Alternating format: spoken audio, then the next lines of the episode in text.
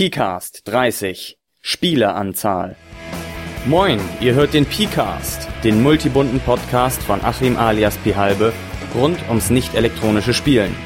Mit Systemvorstellungen, Designkonzepten, Theorie und Abschweifungen.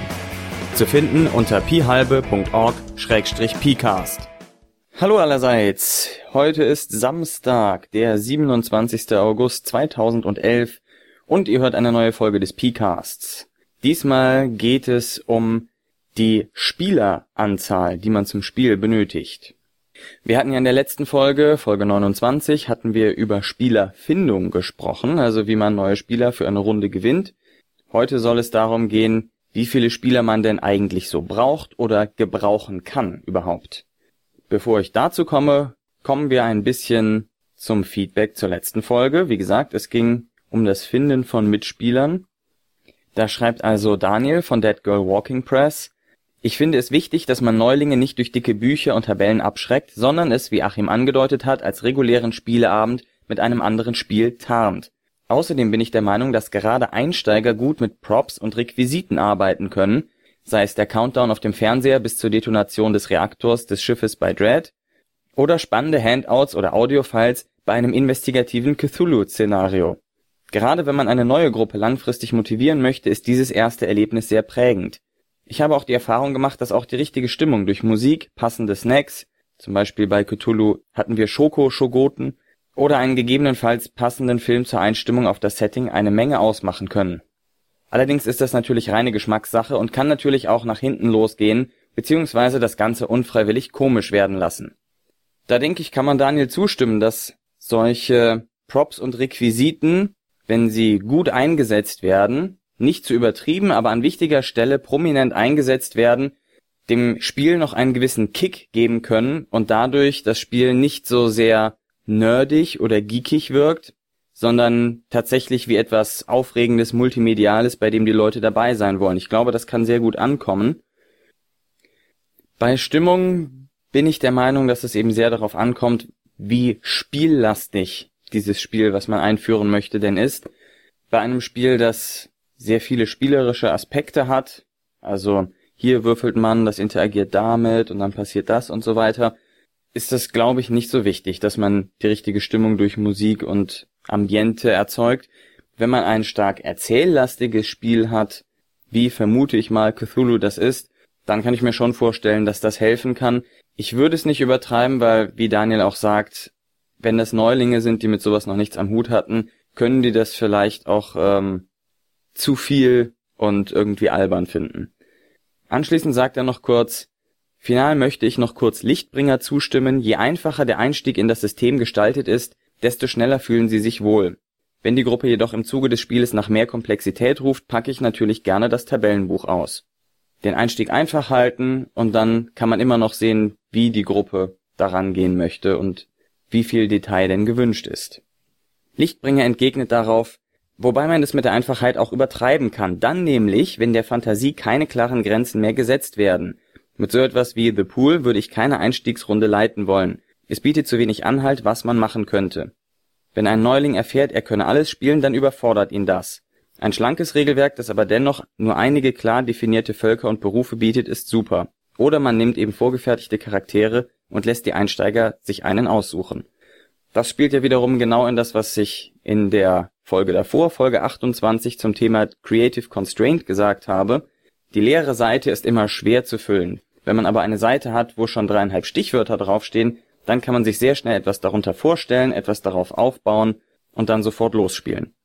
Meine Erfahrungen mit The Pool waren in der Hinsicht, da hatte ich auch einen kompletten Rollenspiel-Neueinsteiger dabei. Allerdings haben wir vorher gesagt, in welcher Welt wir spielen, Zamonien, kann ich übrigens sehr empfehlen, die Zamonien-Romane von Walter Mörs. Und jeder der Spieler hatte mindestens ein Buch aus dieser Reihe gelesen und wusste daher, auf was in etwa er sich einstellen kann, was möglich ist und konnte entsprechend gut und zielgerichtet losspielen.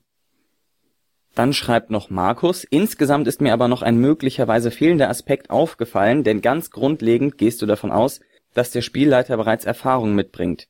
Für mich wäre es hingegen interessant gewesen, die Situation zu beleuchten, in der der Spielleiter möglicherweise auch Neuling ist, was ja ganz andere Probleme und auch Chancen mit sich bringen mag. Wenn der Spielleiter Neuling ist und die anderen Spieler auch Neuling sind, vorausgesetzt man hat überhaupt ein System mit Spielleiter, mhm, dann hat man ja erstmal kein Problem eigentlich. Denn die Spieler können gar nicht gut messen, ob der Spielleiter jetzt souverän ist oder nicht. Schon mal Punkt eins. Punkt zwei ist, man kann sich ja Erfahrung sammeln als Spielleiter, indem man sich zum Beispiel Blog-Einträge durchliest. Es gibt gute Bücher zum Thema, wie man Spiel leiten kann. Zum Beispiel gibt es da eins von Dominik Wesch mit dem Titel Spielleiten, was ich sehr gut finde. Man kann sich auch aufgenommene Spielrunden zum Beispiel anhören und dann sieht man, das dauert natürlich eine gewisse Zeit lang, aber dann sieht man, wie der Spielleiter mit den Situationen umgeht, die sich ihm stellen. Und man kann ja dann die Erfahrung nicht aus dem eigenen Spiel holen, sondern aus den Spielen anderer Leute und den Erfahrungen, die sie gemacht haben. Aber wie gesagt, wenn alle Neulinge sind, hat man ja auch keine Chance, sich zu blamieren als Spielleiter. So. Und es gibt ja auch spezielle Einsteigerrollenspiele.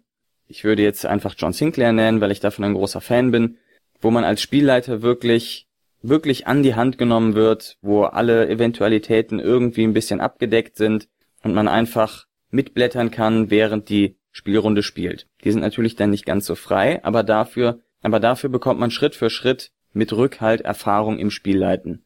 Da gibt es in letzter Zeit auch eine ganze Reihe von Systemen, über die ich allerdings nicht genau den Überblick habe.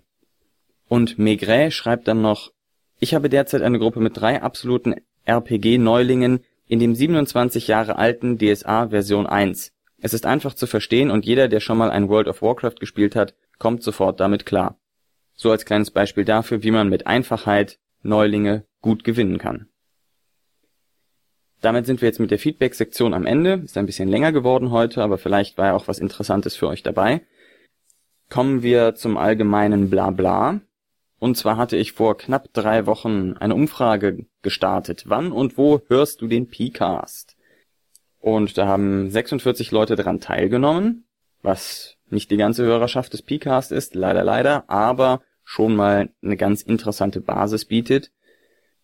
Ich sollte dazu sagen, jeder Teilnehmer an der Umfrage durfte mehrere Optionen, so viele wie er wollte, ankreuzen, weil es ja auch Leute geben kann, die nonstop den Pcast hören. Kann ja sein.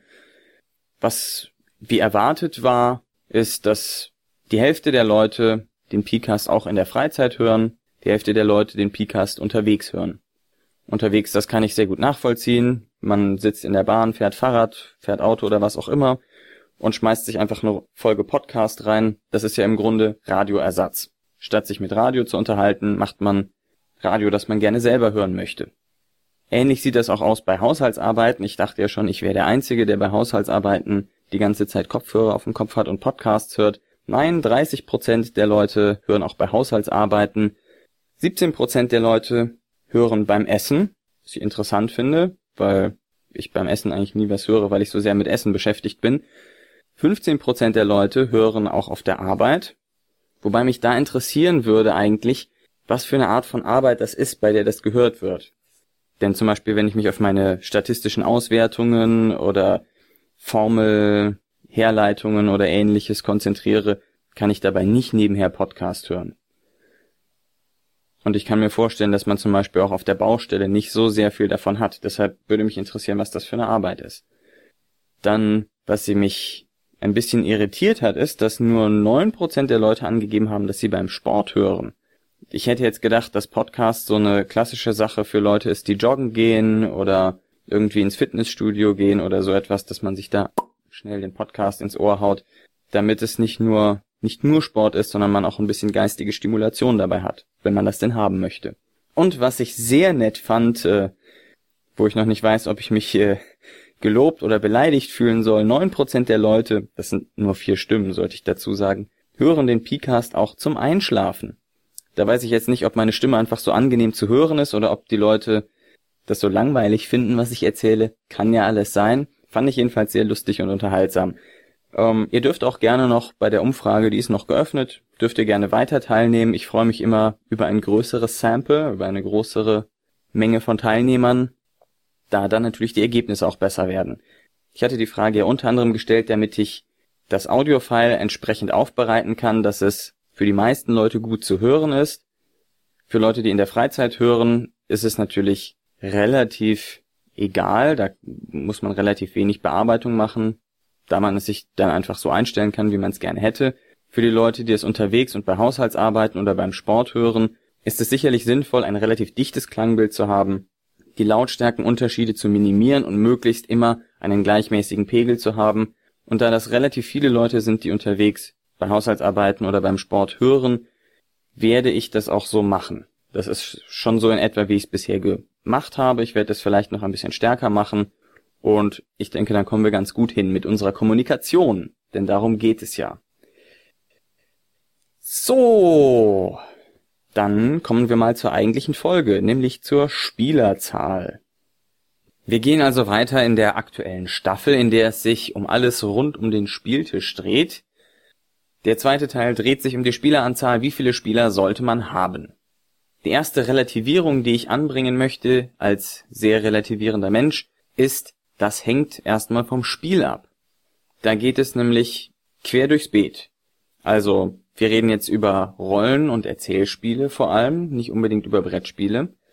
Es hängt vom Spiel ab. Es, es gibt Spiele für zwei Spieler, 2C-Games, wo also wirklich zwei Personen sind, die etwa auf gleichem Niveau spielen. Also nicht ein Herrscher und ein Beherrschter, ein Spielleiter und ein Spieler, sondern zwei Spieler, die auf Gegenseitigkeit aufbauen können. Diese Gegenseitigkeit ist sehr wichtig für solche Spiele, die dann sehr geeignet sind für und meistens auch verwendet werden für eher persönliche Sachen. Also um über persönliche Erlebnisse zu reden, um vielleicht ein romantisches Rollenspiel zu spielen und solche Dinge. Das erlaubt für ein intensiveres Spiel und das Wichtige ist, wie gesagt, die Gegenseitigkeit, mit der gespielt wird. Es gibt nicht einen Herrscher und einen Beherrschten, sondern zwei Leute auf dem gleichen Niveau. So lässt es sich nämlich viel besser und einfacher mit solchen persönlichen Dingen umgehen. Die andere Variante von Zweispielerspielen sind welche eben mit einem Spielleiter und einem Spieler. Das ist tendenziell aufgrund dieses Machtgefälles geeignet für Horrorspiele und Verschwörungen. Aufgrund der Asymmetrie eben nicht für solche persönlichen Sachen. Aber bei Horror und Verschwörungen, wo der eine Spieler allein auf weiter Flur ist, nicht weiß, wem er trauen kann, immer von der Gefahr umgeben ist und der Spielleiter die große Verschwörung, alle Fäden, die um den Spieler herum zusammenlaufen, kontrolliert. Das sorgt auch für ein sehr intensives Spiel. Die intensivsten Spielrunden, die ich gehabt hatte, waren solche einer gegen einen Verschwörungsszenarien. Und gerade bei diesen beiden Kategorien Horror und Verschwörungen, was eigentlich irgendwie nur eine Kategorie ist für mich, da kann die Intensität sehr schnell mit der Anzahl der Spieler abnehmen. Also je mehr Spieler man hat, eine desto größere Vertrauensbasis haben die Spieler, sie können mehr bewirken, haben ein bisschen Rückhalt und so weiter und dann geht die Szenerie des Bedrohlichen schnell, ich möchte nicht sagen verloren, aber wird zumindest weniger stark als beim Spiel mit nur einem Spieler. Wenn man ansonsten intensivere Spieler hat, sind die schon ab drei Spielern in der Regel interessant. Also mit Spieler meine ich hier Teilnehmer, ja. Also es kann auch ein Spielleiter, zwei Spieler sein oder drei gleichberechtigte Spiele oder was auch immer. Drei Leute, die am Tisch sitzen, da werden sie schon sehr interessant. Insbesondere dann eben auch Spiele, die sich mit Moral beschäftigen, mit Ethik und Erinnerung und sowas. Das klingt jetzt sehr abgehoben, aber zum Beispiel so etwas wie Dogs in the Vineyard oder so. Dann bei klassischen Abenteuerspielen, da fängt man dann eher ab vier Personen an, sage ich mal. Kann man natürlich auch zu dritt oder zu zweit spielen, aber eher ab vier Personen, also ein Spielleiter und dann eine Gruppe von drei verschieden aufgestellten Charakteren, die sich in ihren Fähigkeiten ergänzen, bis hin zu, ich würde mal sagen, sechs Personen, denn spätestens ab sechs Spielern wird's dann, glaube ich, doch sehr unübersichtlich in der Koordination. Darüber hinaus kann man dann eigentlich fast keine Handlung mehr unterbringen, sondern eher nur noch ein Taktikspiel. Oder man macht es so, dass man zum Beispiel mit mehreren Spielleitern spielt, wenn man so große Gruppen hat, also die Gruppen aufteilt, und die Spieler vielleicht auch mal hin und her wechseln von einem zum anderen Spielleiter und das Ganze parallel läuft. Sowas wie Multi-User-Runs oder das große Donnersturmrennen oder so etwas, das kann man natürlich mit mehreren Spielern dann spielen, weil jeder Spieler trotzdem noch eine gewisse Aufmerksamkeitsquote vom Spielleiter bekommt. Und nicht nur vom Spielleiter, sondern auch von den anderen Spielern. Also auch bei Systemen, wo man keinen Spielleiter hat, ist irgendwann die Grenze erreicht, wo die Leute einander nicht mehr wirklich zuhören können und dann geht es in der Regel bergab. Es sei denn, man hat jetzt so explizite Partyspiele, die dafür gemacht sind, von vielen, vielen Spielern gespielt zu werden. Was mir da an Rollenspielen einfällt, ist im Wesentlichen eigentlich die unfasslichen Abenteuer des Freiherrn von Münchhausen. Da wird eben nacheinander jeweils eine Geschichte erzählt und nur ab und an wirft mal einer der anderen Spieler einen Einwurf ein. Das heißt, im Wesentlichen ist immer nur einer gleichzeitig dran, macht sein Dingen, kriegt ab und zu mal ein bisschen Einwürfe von den anderen Seiten und dann ist der nächste dran. Das heißt, da ist ganz klar geregelt, wer wann redet und deshalb funktioniert das mit so vielen Personen auch. Dann noch ein, eine kleine Abwandlung davon, würde ich sagen, ist, dass man bei Con-Runden eher auch mal ein, zwei Spieler mehr haben kann, da Con-Runden ohnehin ihren eigenen Gesetzen gehorchen, nicht ganz das intensive Spiel bieten wie eine gemütliche Runde zu Hause. Und online, wenn man jetzt also über eine Telefonkonferenz oder Videochat oder was auch immer spielt, würde ich sagen, tendenziell eher etwas weniger. Da stößt man vielleicht schon ab einem oder zwei Spieler weniger langsam an die Grenzen. Da hier dann auch noch die technischen Probleme dazukommen und die Koordination der Spieler noch etwas schwieriger wird, womit wir wieder bei diesem Aufmerksamkeitskuchenstückchen sind, das jeder Spieler gerne hätte. Ja, was jetzt also passieren kann, ist, dass man entweder zu wenig oder zu viele Spieler hat. Wenn wir jetzt den ersten Fall betrachten, zu wenig Spieler, da kann es mehrere Probleme geben. Zum einen mangelnder kreativer Input. Die Leute sitzen da und haben sich eigentlich schon alles gesagt und es kommen einfach nicht genug Ideen auf, um das Spiel richtig in Gang zu bringen.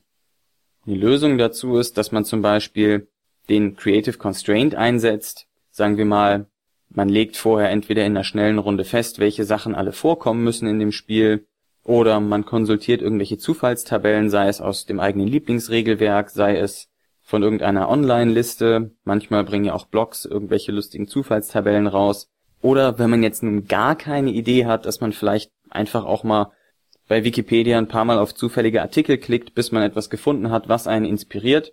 Da kann man also sich schon ein bisschen zufälligen Input holen, den man dann eben durch Creative Constraint, hatten wir ja vor zwei Folgen, ins Spiel als Kreativität einbringen kann. Nächstes Problem ist vielleicht, dass man zu wenig Feuerkraft hat. Also jetzt nicht nur zum Thema Kampf, sondern auch zum Thema gesellschaftliche Auseinandersetzungen oder schnelle Autos oder was auch immer.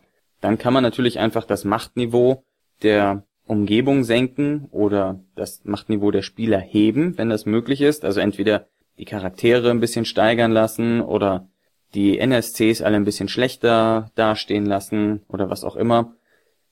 Wenn das nicht geht, dann ist das Spiel vielleicht nicht geeignet dafür, mit so wenig Leuten zu spielen. Dann sollte man sich vielleicht etwas anderes, ähnliches suchen oder gucken, ob man nicht doch noch einen Spieler bekommt, wie wir das in der letzten Folge, Folge 29 zur Spielerfindung hatten. Und was natürlich auch sein kann, ist, dass man zu wenig Diversität hat. Wenn man jetzt also ein vorgegebenes Abenteuer hat, kann es sein, dass da, naja, sagen wir mal, der Rennfahrer gefordert ist, um einen Fluchtwagen zu fahren oder sowas. Und dass man diesen einfach nicht hat, weil man zu wenig Spieler hat. Dann muss man gucken, wie man eine Möglichkeit findet, die Bereiche, die man eben nicht hat, nicht zu fordern, also den Fokus auf andere Dinge zu legen. Zum Beispiel zu sagen, ja, einen Fahrer kauft ihr euch dann irgendwie und der macht das dann für euch, müsst ihr euch nicht weiter drum kümmern oder solche Dinge. Oder natürlich wie beim letzten Problem, die Charaktere eventuell noch einfach weiter aufstocken und ihnen mehr Diversität dem einzelnen Charakter geben. Wenn man jetzt zu wenig Spieler hat und dem Abhilfe schaffen möchte, dann gibt's natürlich die Möglichkeit, neue Spieler zu konvertieren. Die letzte Folge. Wobei da die Sache ist, das sollte man vielleicht nicht unbedingt in eine bereits bestehende Runde machen, wo zu wenig Spieler sind. Wenn da ein Spieler fehlt, dann ist das vielleicht noch ein bisschen einfacher, aber es kann gut sein, dass der neue Spieler davon überfordert ist, sei es vom inhaltlichen, vom Spiel, von der Kampagne oder sei es auch von den sozialen Strukturen, die sich schon aufgebaut haben. Ist also einfacher mit einer neuen Gruppe, aber das hatten wir schon. Man kann das Spiel wechseln, sich ein Spiel suchen, was mit weniger Spielern immer noch gut funktioniert. Es gibt so viele Rollenspielsysteme auf dem Markt, dass man eigentlich für jedes Bedürfnis von Spieleranzahl, von Spielstil, von Inhalt und so weiter ein Spiel finden kann, wenn man ein bisschen sucht oder sich zumindest zusammenhacken kann. Ja, das sind so die Dinge mit zu wenig Spielern. Wenn wir jetzt auf das Thema zu viele Spieler kommen, da haben wir wieder ganz andere Probleme. Erstes Problem ist sicherlich der Lärmpegel. Das hat sicherlich jeder schon mal gemerkt, der in einer großen Gruppe war. Die sind einfach viel lauter. Hängt natürlich auch vom Spiel ab, aber tendenziell ist eine große Gruppe einfach viel lauter. Nicht nur beim Rollenspiel, sondern bei jeder Art von zusammenkommender Gruppe. Außer im Seminar, da schlafen alle. Was gegen den großen Lärmpegel hilft, sind klare Richtlinien. Es redet immer nur einer. Wenn jemand was mit jemand anderen zu besprechen hat und die beiden gerade nicht gefordert gehen, dann können sie rausgehen oder solche Sachen. Da kann man also schon Regelungen finden, müssen sich allerdings auch alle dran halten, sonst funktioniert es nicht. Dann hat man natürlich das Problem, ich sprach ja gerade eben von dem Kuchenstück Aufmerksamkeit, die Fokuszeit jedes einzelnen Spielers wird natürlich viel kleiner, kann auch zu klein werden für die Spieler. Und es kann halt sein, dass manche Spieler mehr bekommen, manche weniger. Da muss man eben explizit das Augenmerk darauf richten, wenn man jetzt Spielleiter ist, insbesondere sich merken, wer hat zuletzt wie viel gemacht, wer nicht. Vielleicht kann man dafür auch so eine Art Maß finden, dass zum Beispiel man für jede Probe, die ein Spieler hatte, oder jede Aktivität, die ein Spieler gemacht hat, so einen Strich macht auf eine Liste und dann guckt, wer die wenigsten Striche hat. Oh, den muss ich vielleicht noch mal rannehmen. Wenn man jetzt keinen Spielleiter hat, dann ist das Ganze natürlich ein bisschen verteilt, aber auch dann sollten alle Spieler gucken, hey, haben wir den jetzt vielleicht gerade mal gar nichts machen lassen, dann sollten wir ihn jetzt mal wieder ein bisschen rannehmen. Bei vielen Spielern kann es auch schnell zum Abwürgen von Spielern kommen. Also ein Spieler erzählt gerade was, hält einen tollen Monolog mit seinem Charakter oder er beschreibt irgendwas, wie etwas aussieht und wird dann abgewürgt vom nächsten. Da ist natürlich die Frage, warum wird er abgewürgt? Hat vielleicht der andere Spieler über seine Fokuszeit hinaus die anderen Spieler in Anspruch genommen? Ja, hält er dann fünf Minuten Monolog und die anderen sechs da hinten, die langweilen sich die ganze Zeit und wären auch gerne mal wieder dran. Ja, wenn man möchte, kann man da natürlich dann den Redeball einführen. Ja, einer darf immer reden und so. Aber dann muss es natürlich auch eine Regel geben, wann dieser Redeball wieder abzugeben ist. Oder man nimmt Spiele mit expliziter Erzählreihenfolge, so dass immer klar ist, okay, jetzt ist der dran und wenn der fertig ist, dann ist der nächste dran oder er kriegt einen Einwurf und dann passiert das, also dass immer klar ist, wer gerade irgendwie zu reden hat. Bei klassischen Rollenspielen ist es oft so, dass einfach alle durcheinander reden, solange bis irgendjemand sagt, jetzt wird aber gewürfelt. Da kann es dann schnell zum Abwürgen kommen.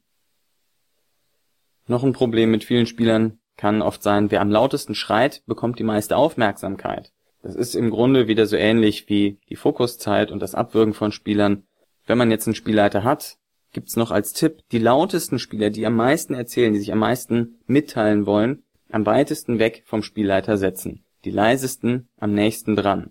So dass auch wenn der leise mal kurz was einwirft, dass der Spielleiter es mitbekommt und dass der Laute da hinten ein bisschen in den Hintergrund rückt, weil er sich selber ja schon genug in den Vordergrund schieben möchte. Wenn man jetzt keinen Spielleiter hat, gibt es auch Systeme, die das bekämpfen, indem sie explizite Erzählressourcen haben. Das heißt also, dass jeder Spieler ein begrenztes Kontingent an Erzählautorität besitzt. Dass er also nicht beliebig viel immer weiterreden kann, sondern irgendwann seine Ressourcen fürs Erste erschöpft sind und jetzt sind die anderen mal dran und irgendwann kriegt er dann wieder was. Das heißt jetzt nicht unbedingt, dass alle Spieler gleich viel erzählen können oder müssen, aber das heißt, dass die Leute ein bisschen natürlich kontingentiert werden. Also dass nicht jemand auf Kosten der anderen alles übernehmen kann. Wer nicht so viel erzählen möchte, kann das immer noch machen, aber es kann niemand über seine Maßen leben, sozusagen. Und noch ein Problem an vielen Spielern ist, dass die Spieldauer langsam oder sogar auch schnell steigen kann. Bei manchen Spielen wird die Spieldauer vielleicht nur geringfügig länger, ein bisschen durch den Aufwand der Koordination kommt an Spieldauer dazu, oder es kann auch passieren, dass die Spieldauer sehr schnell steigt. Dass es zum Beispiel entweder linear geht, also jeder Spieler hat gleich viel zu erzählen, und wenn ich jetzt 50% mehr Spieler habe, dauert es halt 50% länger, oder noch dramatischer, dass jeder Spieler gleich viel zu jedem Spieler erzählen darf. Es gibt solche Systeme, die so funktionieren dann geht das Ganze gleich quadratisch, das heißt, wenn ich anderthalb mal so viele Spieler habe, habe ich mehr als die doppelte Zeit, die ich brauche, um das Ganze abzuwickeln. Das kann also sehr schnell, sehr schnell ansteigen. Und ich glaube, es gibt Spiele, die sogar noch schneller in der Spieldauer ansteigen. Da hilft nur ein Spiel verwenden, wo die Spieldauer langsam ansteigt. Oder wenn alle Spieler wirklich die Disziplin haben, kann man auch sagen, okay Jungs, wir müssen jetzt die Runden echt kurz halten, macht knackige Sätze, schweift nicht lange aus dann kriegen wir das hier auch mit so vielen Leuten über die Bühne. Ja, Abhilfe schaffen ist im Grunde ganz einfach bei zu vielen Spielern. Man kann einfach die Leute, die einem nicht gefallen, wegekeln. Nein, das wollen wir natürlich nicht tun. Klar, wenn Leute partout nicht in die Gruppe passen, dann ist das eine andere Sache. Darauf gehe ich aber noch in einer späteren Folge ein. Aber im Grunde wollen wir ja niemanden wegekeln, nur weil wir ein bisschen zu viele Spieler haben. Nein, da müssen andere Lösungen her. Die beste Lösung ist sicherlich die Gruppe, falls es geht, aufspalten. Sei es, dass man das ganze Spiel etwas episodischer macht und dann Spielrunden zulässt, wo nicht alle Spieler da sind.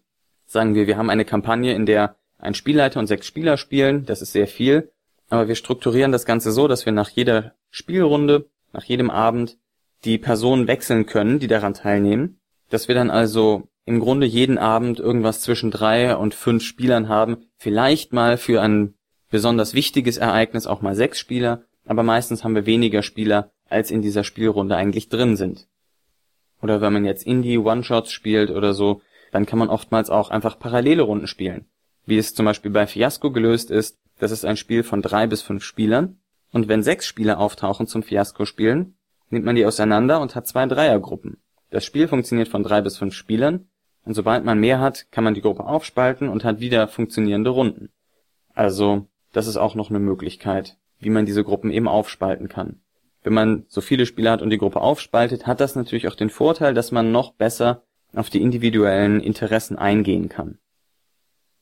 Was ich jetzt am Ende noch dazu bemerken möchte, ist, es gibt auch Spiele, die nicht nur eine empfohlene Spielerzahl haben, sondern die auch eine klar definierte Spielerzahl haben. Also es kann nicht weniger sein als zwei Spieler oder drei Spieler oder vielleicht auch vier Spieler. Manche Spieler kommen auch nur mit einer ganz genau fest definierten Spielerzahl aus. Zum Beispiel Polaris, soweit ich mich erinnere, kann man Polaris nur mit vier Spielern spielen. Genau vier. Nicht drei, nicht fünf, genau vier. Das heißt, bei solchen Spielen muss man dann eben noch mal stärker darauf achten, dass man eine Lösung findet, wie man die richtige Spieleranzahl bekommt, dass man eben die Gruppen vielleicht aufteilt oder sagt, naja, ich würde das auch zweimal spielen, dann biete ich das einmal hier an und einmal da an und dann packen wir jeweils euch dazu und dann haben wir zwei Runden, die funktionieren oder so etwas. Für mich persönlich die größte langfristige Spielrunde, die ich hatte, war mit fünf Personen, ich als Spielleiter und dann noch vier Charakterspieler. Jenseits der fünf geht's bei mir ganz schnell bergab. Also mit fünf Spielern, die ich meistere, komme ich schon fast gar nicht mehr klar. Und darüber hinaus brauchen wir gar nicht drüber reden.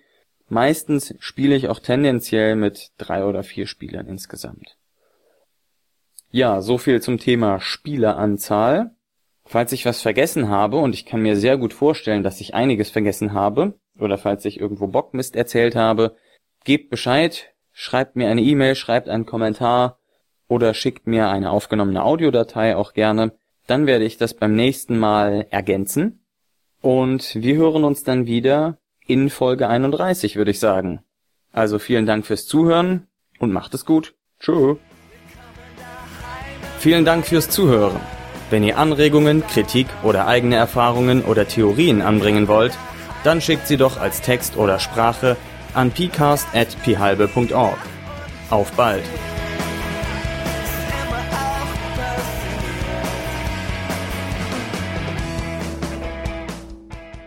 Dieser Podcast steht unter einer Creative Commons Namensnennung nicht kommerziell Weitergabe unter gleichen Bedingungen 3.0 Deutschland Lizenz. Zu finden unter creativecommons.org. Die Musik ist dem Stück Freier Fall der deutschen Band Teilzeitdenker entnommen. Zu finden unter www.teilzeitdenker.de. Oder spannende Handouts oder Audiofiles bei einem investigativen Cthulhu bei einem investigativen Cthulhu Szenario. Szen bei einem investigativen Cthulhu Boah. Bei einem Investiga